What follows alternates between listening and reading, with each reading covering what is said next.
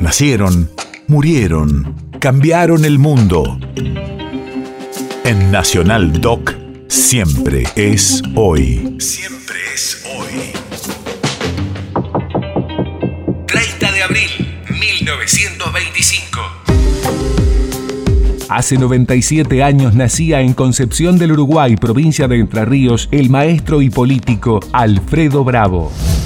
Radio de la memoria. Militó hasta sus últimos días. Fue dirigente gremial, diputado nacional y fundador de la Asamblea Permanente por los Derechos Humanos. Padeció secuestro y tortura durante la última dictadura cívico-militar. Siempre apostó a los consensos sin resignar sus ideas y valores. El 18 de diciembre de 1975, que vengo siendo copresidente de la Asamblea, hemos estado en toda esta vida institucional luchando primero eh, por afirmar el derecho a la vida, eh, después este, porque ese derecho a la vida se consolidara y no hubiera más detenidos desaparecidos.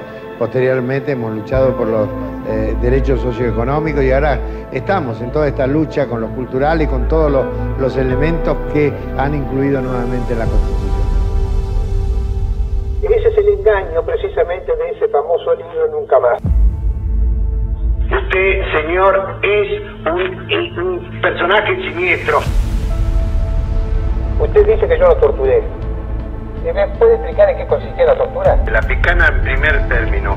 Y ahí escuché una voz cuando me dejaron tirado en el suelo que me dijo al oído, maestro, escupa todo y no trague nada. Condenar a Miguel Osvaldo Checolá de las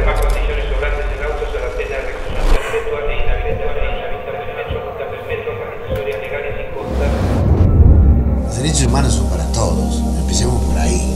¿eh? Nadie está excluido, no importa el título que tenga, no importa la profesión que ejerza, no importa el lugar que ocupe dentro de la escala social de, eh, una población.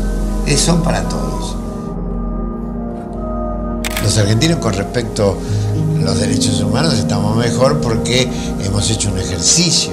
¿Eh? Ese ejercicio también llevó a una práctica de esos derechos humanos eh, que no son solamente los derechos civiles o políticos, son los derechos socioeconómicos y socioculturales. País de efemérides.